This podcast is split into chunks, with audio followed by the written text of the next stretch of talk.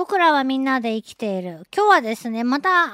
あ登場しますが、ゾウムシの話をちょっとしようかなと思うんです。ゾウムシは、まあ、一番身近なゾウムシは、お米の中に入っている、あの、黒ゾウムシですね。えー、懐かしいのは夏のキャンプのね時にみんな一人1合ずつか2合ずつかお米を持ってこなくちゃいけなくてでそれでお母さんにお米をあの用意してもらって持ってってる途中にねブラブラぶら下げて持ってってる途中にお米の中に黒い虫が混じっててで黒ゾウムシなんですよそれがね。お米より一回り小さいぐらいかな、そういうサイズなんですけど、それをプチプチ潰しながら持って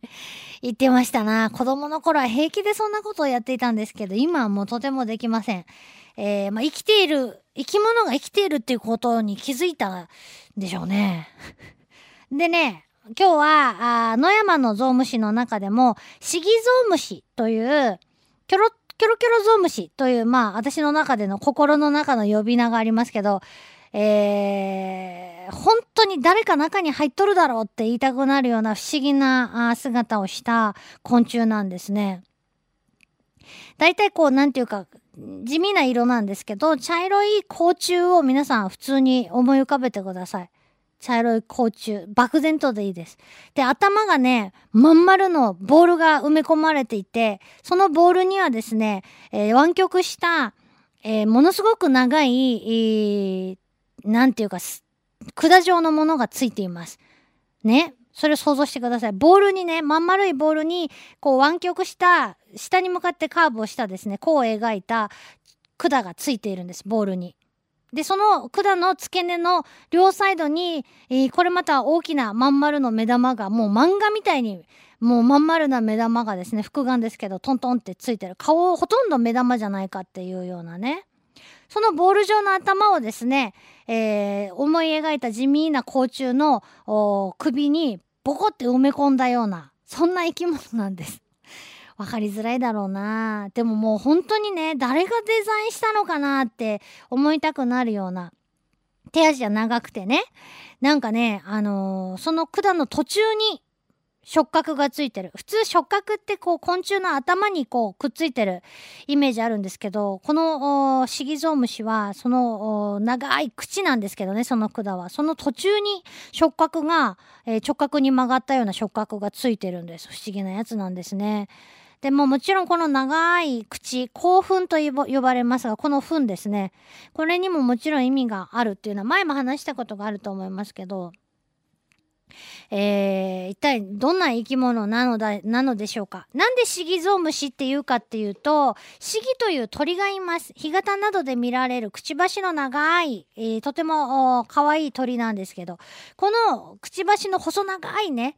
えー、鳥、シギから名前をもらって、えー、シギゾウムシという名前が付けられています。実は日本産のシギゾウムシの仲間は50種類以上いると言われていて、例えばクリシギゾウムシとか、ツバキシギゾウムシとか、えー、コナラシギゾウムシとか、いろいろなんです。これはもちろんですね、その名前の付けられてるコナラだとか栗とか椿とかの植物に関係があるんですが、そういったあ植物の実にお母さんシギゾウムシが卵を産みつけるということなんですね。で、えー、椿の実ってみんな見たことあるかな？まん丸のね、あのー、実なんですよ。で、真ん中に、種が入ってるわけなんですけど、えー、ツバキシギゾウムシのお母さんは、長いその興奮と呼ばれる口で、口先、くちばしでね、えー、ツバキの実に穴を開けます。で、穴を開けて、えー、その穴はね、真ん中の種にまで達するぐらいなんです。つうのも、口が長いからそういうことができるんですね。ってことはですね、その開けた穴に卵を産み込みたいわけなんですけど、えー、卵はその産卵管によって種の真ん中の方に、まあ、あ産み込まれるわけなんですけど、くちばしの長さに比例して産卵管が長いということがですね、言えるわけなんですね。それで、えー、皆さんの身の回りで一番身近なシギゾウムシはやっぱり何と言ってもクリシギゾウムシだろうと思うんですけど、いわゆるクリムシです。クリムシ。もう、誰？みたいなね。食べようと思ったら中に虫が入ってたり。よく見ると穴が開いてたりしますね。栗の表面にね。えー、で、えー、それはまあ、あの、ゾウムシの幼虫が食べてる、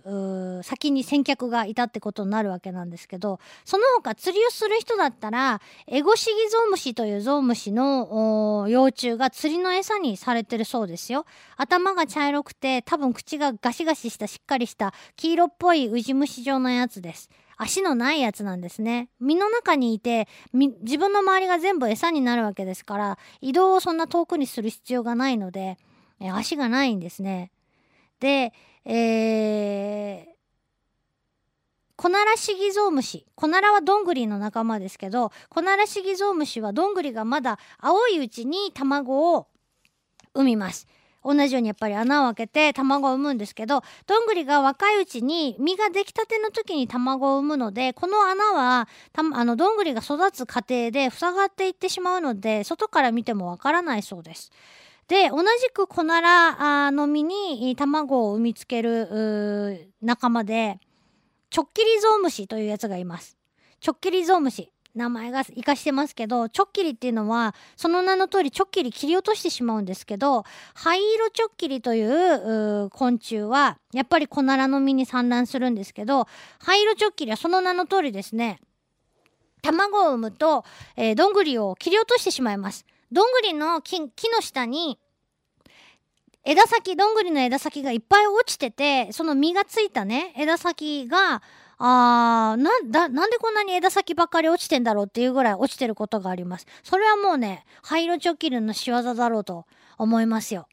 うん。あのー、本当に、もうちょっと、そろそろほら、どんぐりがだんだんこうちっちゃいのが生まれ始めてる頃だと思うんですけど、どんぐりの木の下に行ってみたらね、ちょっきりちょっきりね、落とされてますから、ぜひ気をつけて見てみてください。で、面白いことに、え、じゃあ、灰色チョッキリもコナラシギゾウムシも、えー、コナラの実に産みつけるんだったらなんかそれはライバルやなと思うんですけど卵を産みつける場所がね微妙に違うそうです。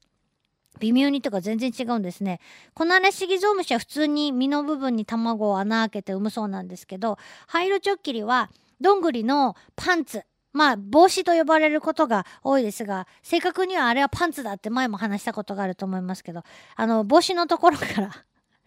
卵をね、穴開けて産むそうです。うん。で、クリシギゾウムシの話に戻るんですけど、クリシギゾウムシ、一番身近なゾウムシのクリシギゾウムシは、栗の実がね、青いうちに、意外がの外から卵を産み込むんですよ。不思議に、不思議なことですけど。意外がの外からお母さんが穴を開けて、で、まあ、卵を産むんですけど、あのー、栗の実をですね、収穫してですね、置いとくとね、中からいつの間にかね、出てきます。私は以前ですね、あのー、買ってきた栗の実を部屋に置いといたら、部屋中、部屋の床にですね、なんかトウモロコシの粒が何個も落ちてるんですよ。ね。なんじゃこれと思って拾い上げてみると、えー、トウモロコシじゃなくて、クリシギゾウムシの幼虫だったんですね。であちこちに行って全部で6、7匹いてですね、あのうおーと思ったら、えー、机の上に置いといた栗の実に穴が開いてそこからこう粉々も出てるような状態で、えー、出てきてたんですね。でまあ栗の実をの中を食べて、えー、栗の実を持ち上げてもそんなスカスカになってるわけじゃないんです。え、どういうことかっていうとなんていうかまあ、ある程度食べてるんでしょうけどうわこれ軽って中辛やんっていうような状態じゃないんです。ってことはその状態で中から出てきたっていうことは餌がなくなったから移動しようとして出てきたわけじゃないなと思ってきっとねこれはきっともうこんなにこうまん丸に太ってるんでもうさなぎになりたいんだろうなと思ってすぐ土を用意して、えー、箱に土を入れて花壇の土をね入れて、えー、その上に転がしたらもう瞬く間に土の中に潜っていきました。えー、野外でどういう風になってるかなとこう想像してみると栗の実が落ちますよね。やあの山の中で。その中に、えー、クリシギゾウムシの赤ちゃんが入ってるわけです。で地面に落ちてる栗から出てきたシギゾウムシの赤ちゃんは空土に潜ってきっとさなぎになりたいんでしょうよと。でまあやっぱ土の上に転がしてみると瞬く間に土の中に潜っていってで今年の目標私はちょっともう決めたんですけどどうなるかっていうとシギゾクリシギゾウムシの赤ちゃんは土の中に潜ってさなぎになってそのまま冬を越して来年翌年のですね5月から6月ぐらいに成虫になってキョロキョロゾウムシになって出てくると土の中からね。で私は実際その時に土の中に、えー、ゾウムシの子供がみんな一斉に潜り込んでいくところをですねこの目でしかと見届けたんですけどその後いつまでたっても春になっても暖かくなっても出てこない。どうしたものかなと思って、えー、土も乾かないように気をつけたりしてたんですけど山の中の土って意外と乾燥しないでやっぱりしっとりしてますからね、えー、そのような状態になるように、えー、見守ってたんですけど何も音沙汰がないので箱をひっくり返したら何にも出てこなかったんですよね。死骸とか何にも。なので、いつか出てったのかもしれないんですけど、えー、それをすごい見逃したので、あの、基本的にあんま虫とか育てたりするのはしたくないんですけど、今年はもう率先して栗虫のいそうな栗を買ってきてですね、まあ拾ってきた方が早いんですけどね、山の中でね。でも拾ってきたらもうすでにね、土の中に逃げ取ったらいかんので、えー、まあ栗シギゾウムシいたらですね、今年は絶対に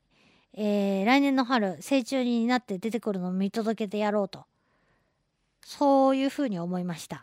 っていうことで今日はあシギゾウムシ前もちょっとちょっと話したことがあったかなと思うんですけどこれからちょっと旬な昆虫なんでねよかったら皆さん、えー、ハイロチョッケリが落としたあのどんぐりの枝先とかねそれは見事にちょん切ってますよ。よくこんな切れるなって、そのノコギリ、体にノコギリがついてるわけでも何でもないんですけどね。よくできるなと思います。すごく不思議な形の昆虫なので、よかったらインターネットなどでね、調べてみて、うわー面白いって 思っていただければと思います。えー、以上、僕らみんなで生きているでした。LoveFM Podcast LoveFM のホームページでは、ポッドキャストを配信中あの時聞き逃したあのコーナー気になる DJ たちの裏話ここだけのスペシャルプログラムなどなど続々更新中です現在配信中のタイトルはこちら。Words around the world. 僕らはみんなで生きてる。ハピネスコントローラー。スマートフォンやオーディオプレイヤーを使えばいつでもどこでもラブ f m が楽しめます。私もピクニックの時にはいつも聞いてるんですよ。LoveFM Podcast ちなみに私はハピネスコントローラーを担当してます。聞いてね